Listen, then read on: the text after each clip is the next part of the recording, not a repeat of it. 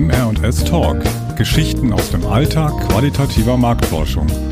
Verbindlich, persönlich, inspirierend.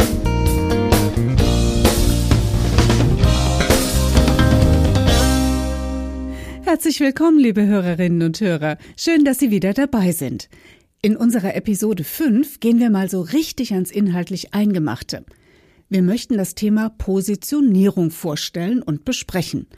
Und das ist ehrlich gesagt so ein großer Brocken, dass wir uns entschlossen haben, diese Episode in zwei Teile aufzuteilen. In Teil 1 stellen wir das Thema erst einmal vor und zeigen anhand von Beispielen, was Positionierung von Marken bedeutet und welche zentrale Rolle die Marktforschung bei diesem Prozess spielt. Unser aktueller Lieblingsmensch, Dan Callahan vom amerikanischen Marktforschungsinstitut Vivisum hat mit seinem Team gerade ein Buch zum Thema veröffentlicht und nach einer kurzen Vorstellung seinerseits hören Sie dann den Rest des Interviews mit ihm in Teil 2 dieser Episode. Legen wir also los. Wir, das sind auch heute wieder Antje Schaffranetz und mein Name ist Petra Kemmerzell. Antje, magst du unseren HörerInnen kurz erklären, was wir eigentlich unter Positionierung verstehen? Ja, gerne, Petra. Also Positionierung meint die Suche nach dem Platz, den eine neue Marke im Markt für sich einnehmen kann. Das ist für die Produktmanager im Unternehmen eine echte Herkulesaufgabe. Denn kein Produkt vermarktet sich von selbst. Noch nicht einmal Produkte, die die Menschen sich tatsächlich wünschen und die es vorher noch nicht gegeben hat. Für jedes Produkt braucht es also eine Marketingstrategie und einen Plan, wie, wann und an wen ich es verkaufen will. Auf diesem Weg zum Markteintritt werden die Unternehmen von der Marktforschung begleitet. Richtig. Und dabei ist es prinzipiell völlig egal, ob es sich bei dem neuen Produkt um Gummibärchen, Zahnbürsten, ein Spielzeug oder ein Medikament handelt. Also wir testen dann einfach verschiedene Ideen und Optionen, die wir dann Positionierungskonzepte nennen und helfen damit zu verstehen, welche Zielgruppen von dem neuen Produkt am stärksten profitieren, wo die größten Herausforderungen im Wettbewerbsumfeld liegen und durch welche Eigenschaften sich das neue Produkt von anderen unterscheidet. Kurzum, wir helfen, den besten Platz am Markt zu finden, seine Position. Und daher nennen wir den ganzen Prozess Positionierung. Ja, Petra, das hast du wirklich schön erklärt. Aber lass uns das noch einmal ein bisschen aufdröseln, damit uns auch wirklich alle folgen können, die sich nicht tagtäglich mit sowas beschäftigen. Und da wir uns ja auch auf die Marktforschung für medizinische Produkte und Geräte spezialisiert haben, machen wir das jetzt ganz konkret mal am Beispiel eines neuen verschreibungspflichtigen Medikamentes, das wir einfach mal Präparat X nennen. Gute Idee, Antje. Dazu muss ich aber auch vorher noch ein bisschen was erklären. Alle verschreibungspflichtigen Medikamente müssen nämlich in sogenannten klinischen Studien geprüft werden, bevor die Arzneimittelzulassungsbehörden darüber entscheiden, ob und unter welchen Auflagen das Präparat auf den Markt kommen kann. Diese klinischen Studien laufen über mehrere Phasen. Entscheidend für die Zulassung ist dabei die klinische Phase 3 Studie, in der sich unser Präparat X in einer ausreichend großen Studienpopulation als sicher und wirksam erweisen muss. Ja, genau. Und zwar im Vergleich zu einem Scheinmedikament, das man Placebo nennt, oder eben zu einer bereits etablierten Standardtherapie für die Erkrankung, die eben künftig auch mit Präparat X behandelt werden soll. So ist es. Und spätestens rund um diese klinischen Phase 3 Studien beginnen dann auch die Marketingaktivitäten der Hersteller. Durch diese klinischen Studien haben sie zu diesem Zeitpunkt nämlich schon sehr, sehr viele Daten vorliegen und ein erstes Verständnis, welche Vorteile ihr Präparat X im Vergleich zu anderen bereits auf dem Markt befindlichen Präparaten hat. Mhm.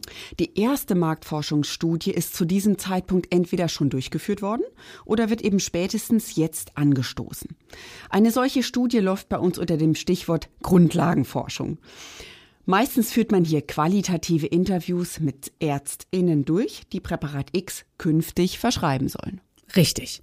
Und mit Hilfe dieser Grundlagenforschung verhelfen wir unseren Auftraggebern zu ersten Erkenntnissen über ihren zukünftigen Markt. Also, wie viele Patientinnen werden von welcher Facharztrichtung mit dieser Erkrankung überhaupt behandelt? Dann wollen wir wissen, welche Medikamente verordnen sie diesen Patientinnen heute? Und vor allem sammeln wir Erkenntnisse, sogenannte Insights, welche klinischen Bedürfnisse mit den heutigen Medikamenten zur Behandlung dieser Erkrankung noch nicht erfüllt werden können.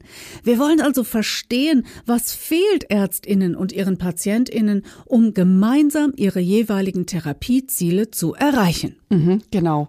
Und so kann es zum Beispiel eben sein, dass die vorhandenen Präparate eine sehr gute Wirksamkeit haben, die Betroffenen aber unter zum Beispiel unangenehmen Nebenwirkungen wie Durchfällen leiden. Mhm. Und in diesem Beispiel würde sich der Hersteller unseres Präparat X seine Daten aus den klinischen Studien sehr genau anschauen und sein Augenmerk auf die Daten zur Verträglichkeit lenken.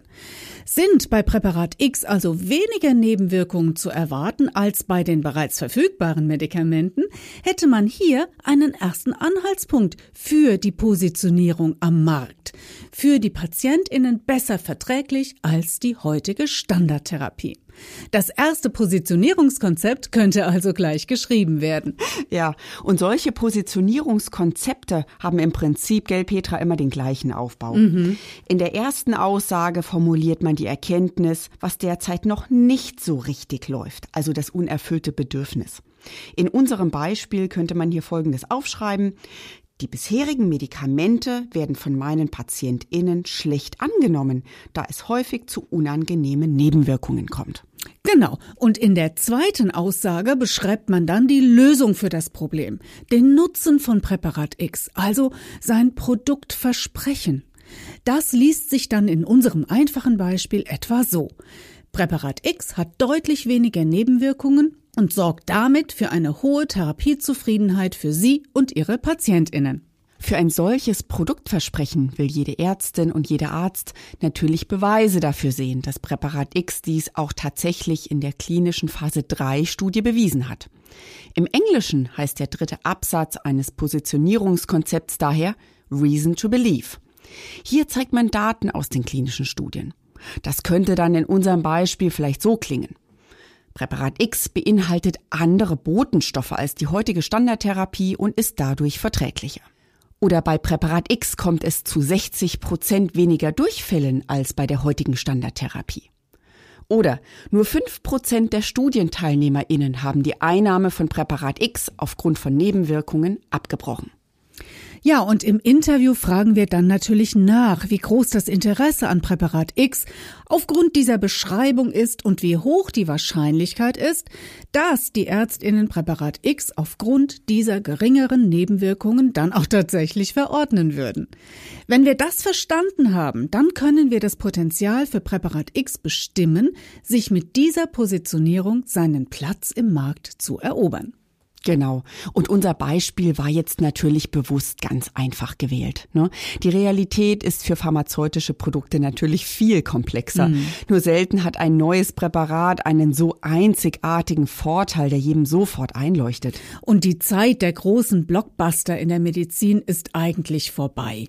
Nur ganz selten gibt es bahnbrechende Innovationen, die sich aufgrund einer einzigen Eigenschaft fast wie von selbst vermarkten und auf unabsehbare Zeit unangefochten auf Platz eins stehen. Denken wir da vielleicht mal an Viagra, ne? so als äh, ein mhm. Beispiel, das wahrscheinlich auch jeder kennt. Aber wir müssen bei jedem neuen Präparat einfach all seine Eigenschaften auf verschiedenen Ebenen unter die Lupe nehmen. Das fängt schon mal an beim Wirkmechanismus. Wie genau wirkt denn dieses Präparat X? Hat es zum Beispiel einen neuen, einzigartigen Wirkmechanismus, mit dem es seine womöglich viel bessere Wirksamkeit oder seine bessere Verträglichkeit erklären kann? Dann als zweites schaut man sich natürlich die Daten zur Wirksamkeit selbst an.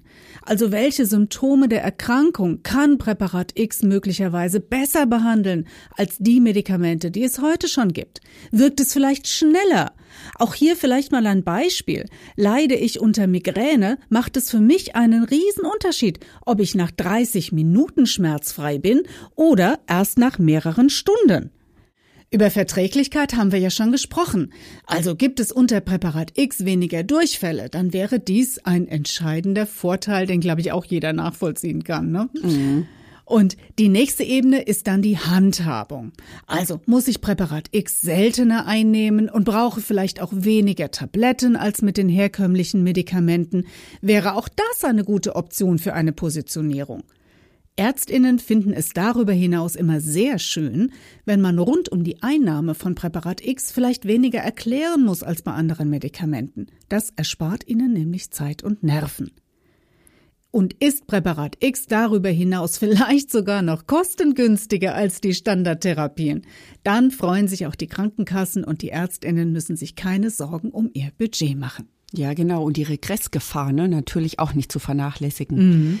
Fassen wir also noch einmal zusammen. In unseren Grundlagenstudien decken wir also Bedürfnisse auf, die auf diesen unterschiedlichen Ebenen heute vielleicht noch nicht so gut erfüllt sind. Dann schaut der Hersteller, welche dieser Bedürfnisse er mit seinem Präparat X erfüllen kann und erstellt seine Positionierungskonzepte analog zu dem Beispiel, das wir schon gegeben haben. Wir testen diese Konzepte dann und arbeiten in der Analyse heraus, mit welcher Positionierung der größte Erfolg beim Markteintritt zu erreichen ist. Natürlich kann das auch eine Mischung aus Argumenten sein, je nachdem, was die Daten hergeben und auf welche Eigenschaften von Präparat X die künftigen Verordner am meisten Wert legen. Dabei ist es auch noch wichtig, zwischen rationalen Argumenten und emotionalen Reaktionen zu differenzieren.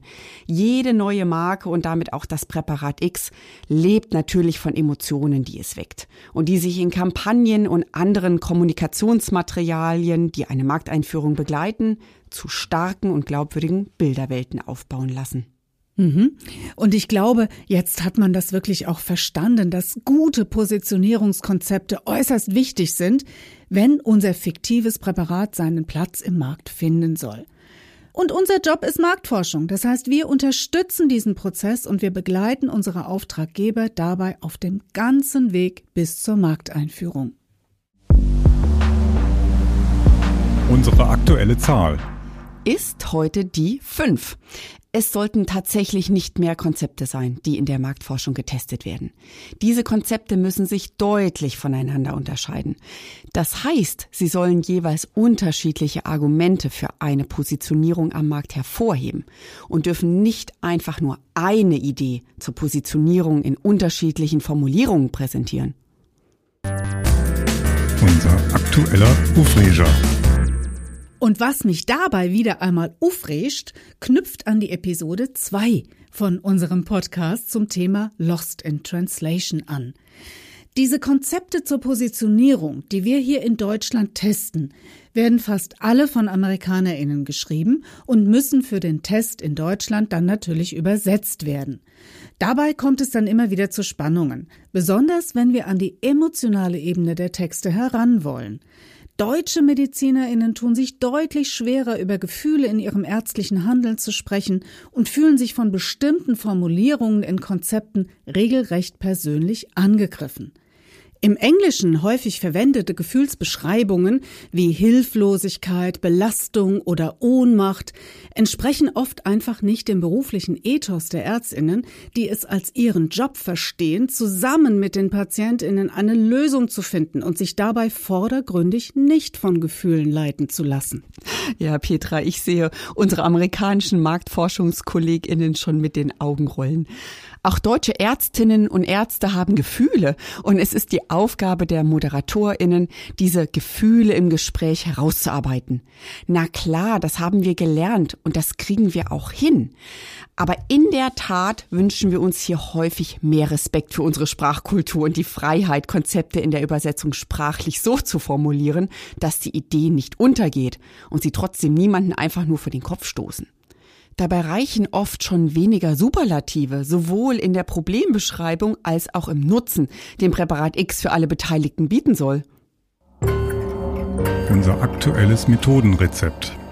Die Zutaten für eine gute Marktforschung im Bereich Positionierung sind dann im Prinzip überschaubar. Wir Marktforscherinnen haben die nötige Objektivität und den nötigen Abstand. Dadurch können wir unsere Kunden und Kundinnen auch beim Entwurf der Konzepte für den Test schon wirklich gut beraten. Hier noch einmal die Grundregel. Nicht mehr als fünf Konzepte, die sich dann aber auch wirklich trennscharf voneinander unterscheiden. Im sogenannten Briefing-Gespräch müssen wir dazu die Intention jedes Konzepts richtig verstehen, um vor allen Dingen in der Übersetzung auch die richtigen Worte zu finden. Also, wie du schon gesagt hast, Antje, Superlative und eine inhaltlich leere Marketingsprache vermeiden. Schreiben Sie, Präparat X ist das Beste, was Sie für Ihre Patienten tun können und gibt Ihnen ein unvergleichlich tolles Therapieerlebnis dann fliegt Ihnen das garantiert um die Ohren. Das wäre so ein Produktversprechen, auf das deutsche Ärztinnen mit Argwohn reagieren und das sie eher auch nicht für glaubwürdig halten. Ja, und im Interview mit den Ärztinnen müssen wir dann als Moderatorinnen die Emotionen, die jedes Konzept hervorruft, sensibel und klar herausarbeiten. Dabei macht es einen großen Unterschied, wie wir die Frage nach den Gefühlen stellen. Fragen wir immer direkt, wie fühlen Sie sich in dieser Situation oder wenn Sie diesen Text lesen, werden die Antworten immer einsilbiger und die Abwehrhaltung der Interviewpartnerinnen steigt. Fragen wir aber offener, erhalten wir tiefgründigere Antworten, vor allem wenn wir diese immer noch weiter explorieren. Da hat so jede Moderatorin natürlich ihre eigene Technik, aber ich will gerne mal ein Beispiel geben. Ich frage zum Beispiel häufig, was denken Sie, wenn Sie das lesen? Und arbeite mich dann über die Antwort weiter vor. Was bedeutet das genau für Sie? Was löst das in Ihnen aus? Oder ich stelle Fragen in die Zukunft gerichtet. Was ändert sich für Sie und Ihre PatientInnen, wenn Sie eine solche Option zur Verfügung haben? Kurzum, ich versuche das Wort Gefühl weitestgehend zu vermeiden und bringe meine GesprächspartnerInnen dazu, selbst weiterzudenken und letztendlich bei der Schilderung ihrer Gefühle zu landen.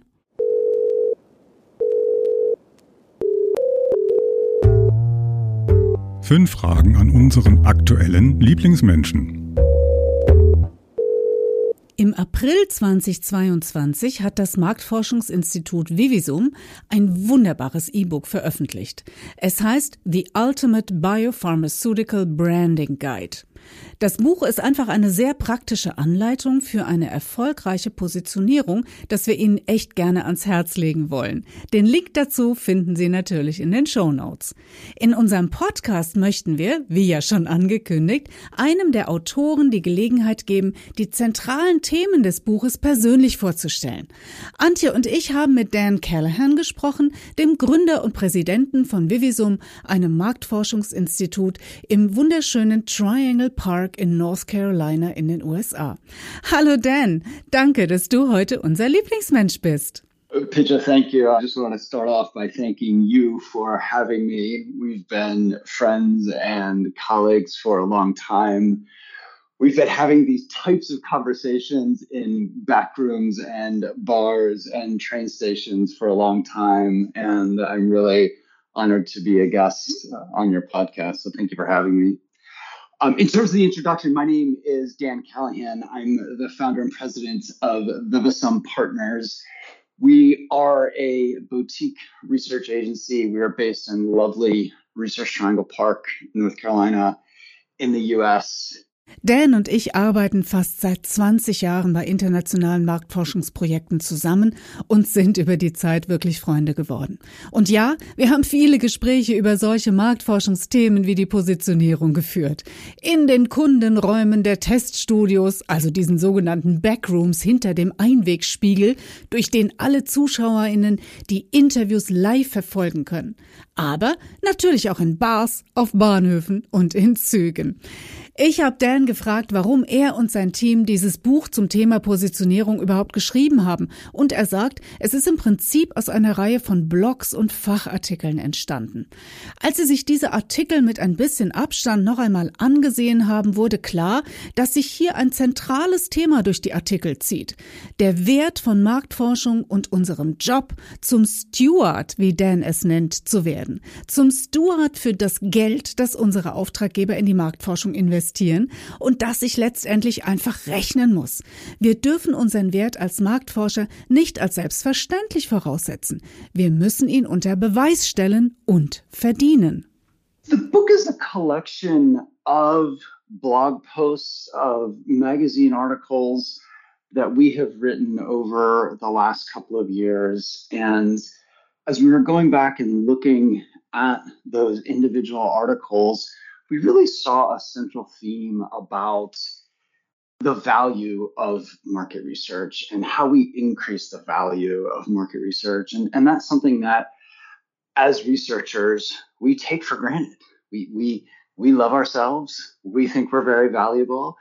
And sometimes we don't really ask that more fundamental question of what is our value and how do we increase the return on investment that our clients expect.